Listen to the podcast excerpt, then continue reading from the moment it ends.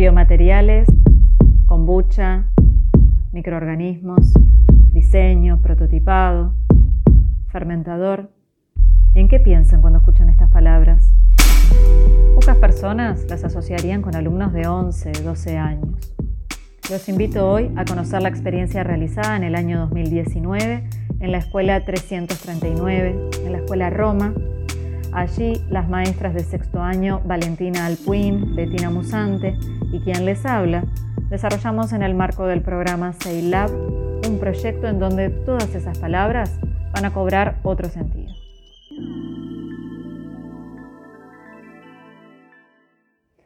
¿Recuerdan cuando el año pasado comenzaron a aparecer en los supermercados bolsas distintas? ¿Se acuerdan cuando empezó ese cambio, donde las bolsas plásticas empezaban a ser sustituidas por las bolsas biodegradables? Bueno, esta situación no pasó desapercibida para las clases de sexto año. En los comercios del barrio, en los almacenes, empezaron a encontrar estas bolsas y las llevaron al aula. Allí, organizados en equipos, comenzaron a investigar, a mirar los textos que aparecían, los símbolos, y la palabra biodegradable empezó a tener cada vez más y más importancia. Aparecía en todas las bolsas que se estaban investigando. Los alumnos decidieron empezar a hacer algunas pruebas, empezar a crear sus propios diseños experimentales. La palabra biodegradable hacía referencia a la degradación, a un proceso que ocurría a lo largo del tiempo, y se mostraron interesados por poder comparar qué ocurría con las bolsas plásticas y qué ocurría con estas bolsas biodegradables, cómo se iban modificando a medida que pasaba el tiempo, bajo determinadas circunstancias del ambiente. ¿Qué pasaba si estaban enterradas en la tierra? ¿Qué pasaba si, por ejemplo, estaban al sol? ¿Qué pasaba si las humedecían? Y así fue que crearon sus propios diseños experimentales. Utilizando sensores físico-químicos, pusieron a prueba sus hipótesis registraron todo lo que iban descubriendo y profundizaron en la investigación sobre la palabra biodegradable. Sin lugar a dudas, era una invitación para reflexionar sobre el impacto de los plásticos en el ambiente. La mirada después decidió ampliarse para buscar otras opciones sustentables, otros elementos que pudieran sustituir el uso de materiales contaminantes. Se organizaron en equipos y comenzaron a buscar ejemplos de productos biodegradables. En un Padlet, cada equipo comenzó a poner los resultados de su investigación. Empezaron a encontrar ejemplos de platos biodegradables, bandejas biodegradables, botellas, macetas y vestimentas. Esto último capturó la atención de todos. Vestimentas biodegradables, qué cosa más extraña, ¿no? Uno piensa en vestimentas biodegradables y es difícil de imaginar. Y lo más increíble fue cuando descubrieron que esas vestimentas biodegradables estaban hechas a partir de una bebida muy particular llamada té de kombucha. Bueno, si es un té, es algo que podríamos hacerlo nosotros, ¿no? Con esa idea en mente, empezó el proceso de investigar qué es la kombucha. Siempre es bueno consultar a los expertos, así que invitamos a la escuela a dos personas dedicadas a la elaboración de kombucha.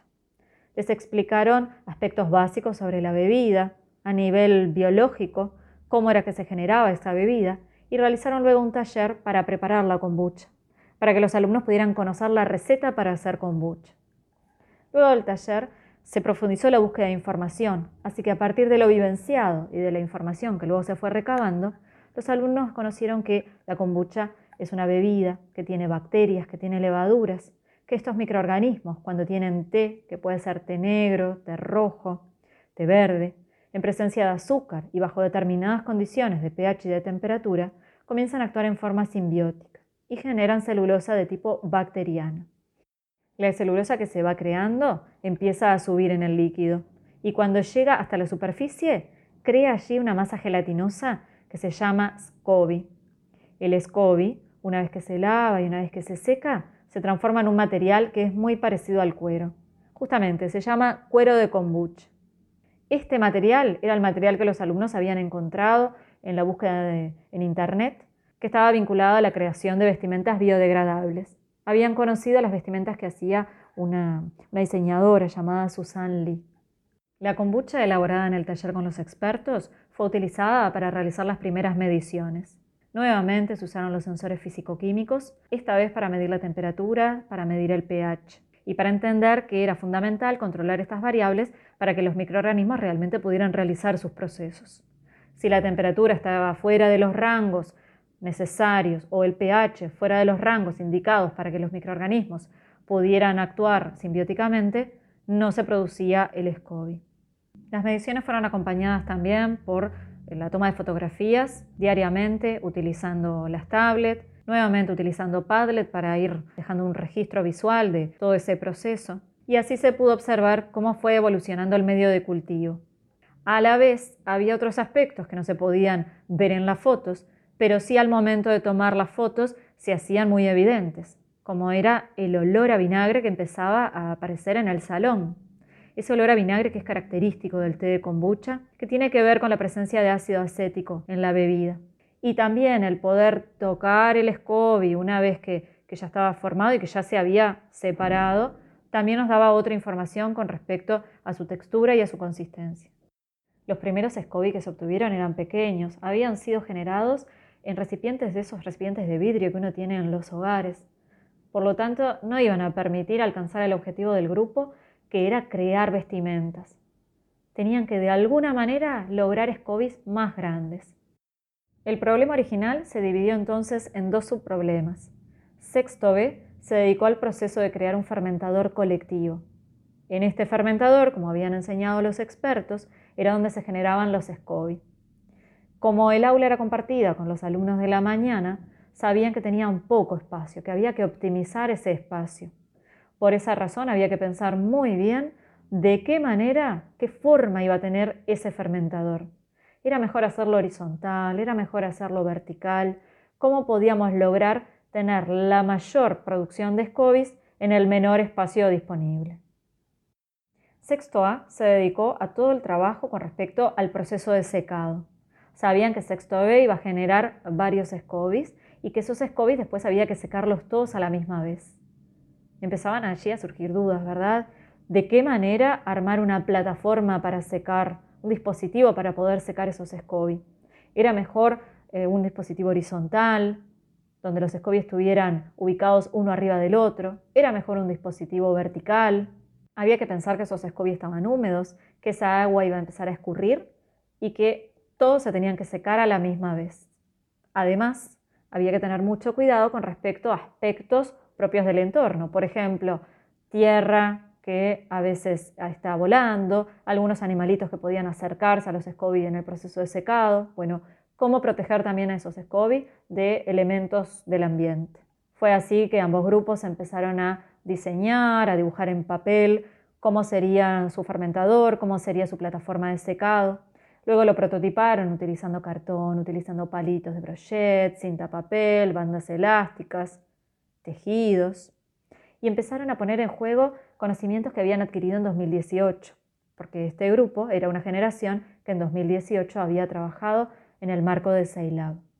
Socializaron luego los prototipos, descubriendo fortalezas en lo que crearon los otros grupos y también realizando preguntas para invitar a la reflexión para ver de qué forma mejorar aquello que se había creado.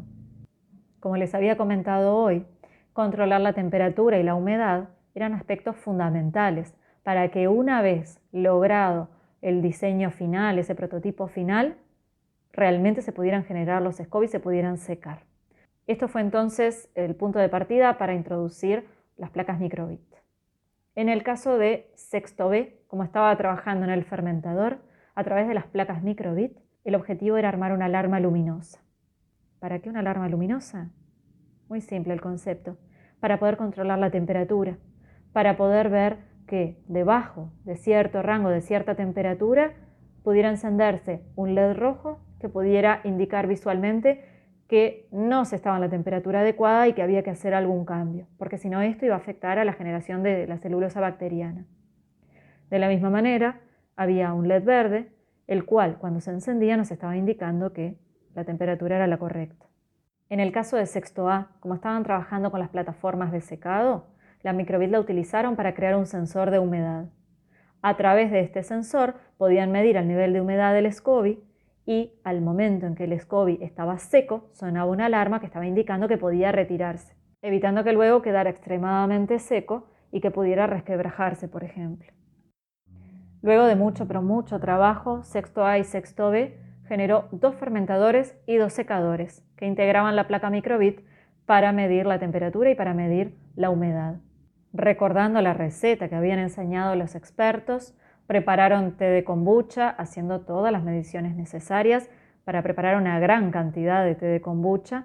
Empezaron a generar así los primeros SCOBY, controlando la temperatura, y luego, una vez que estuvieron los SCOBY generados, tuvieron la constancia de lavarlos día a día para finalmente poder secarlos. La parte del lavado es algo bien importante porque como de base tenemos bacterias y levaduras, eso queda con un olor muy particular. Pero si se lavan, finalmente se logra quitarles ese olor tan fuerte que tienen. Como cierre del proyecto, se exploraron las posibilidades de crear que daba este material que se había generado. Algunos SCOBY se mantuvieron húmedos, otros se secaron, transformados en cuero de kombucha, para ver qué opciones, qué se podía llegar a armar, a crear con el material húmedo y el material seco. Exploraron también cómo teñir el material para tener más opciones en cuanto a colores. Probaron primero con los colorantes artificiales, los colorantes de torta, y luego probaron con colorantes naturales. Una alumna a la hora del recreo había encontrado un árbol con moras y al tocar descubrió que las manos le quedaban violeta. Machacaron las moras, hicieron una tintura y eso también lo probaron para cambiar el color. El taller de creación fue increíble. Trabajaron con alambres, con hilos, con aguja y fueron generando distintos elementos. Aparecieron caravanas, collares, pequeñas ropas puestas en un soporte creado con alambre. Crearon fundas de celular, recipientes, bien pero bien variado. El proceso realizado desde mayo hasta fin de año fue compartido con las otras clases de la escuela y con las familias en una muestra que se hizo en diciembre. Es tradición en la escuela poder compartir con los más chicos qué es lo que se está trabajando y también con las familias para saber, bueno, todo ese proceso, cómo se vincula lo tecnológico con también con todo el abordaje de los contenidos programáticos. Reflexionando sobre lo vivido, creo que hay varias, varias cosas para pensar. En el taller con los expertos me acuerdo clarísimo de un alumno que cuando escuchó la palabra simbiosis Levantó la mano y dijo, yo conozco un simbionte. Se llama Venom, es de Marvel.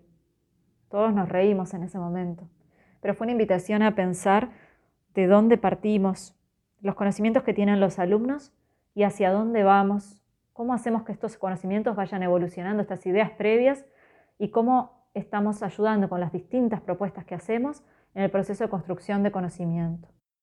Puedo asegurarles que este proyecto fue absolutamente significativo para los alumnos. Esto tiene que ver con que estos alumnos fueron participantes activos, con que fueron protagonistas en todo momento, a partir de sus ideas, de aquello que imaginaban, que luego diseñaban, prototipaban, creaban, a partir de lo que reformulaban, fue a partir de todas las decisiones que iban tomando, de esa negociación de ideas con el otro, que llegaron a esa producción final. Ojalá el trabajo con videomateriales tenga más lugar en las aulas. Hay muchísimo por hacer. Nosotros hicimos un pedacito chiquito, teníamos un montón de otras ideas para concretar. Así que ojalá tenga más espacio en las propuestas a nivel de primaria, a nivel secundaria, y que estas palabras que decía hoy, biomateriales, kombucha, microorganismos, diseño prototipado, que no sean tan lejanas,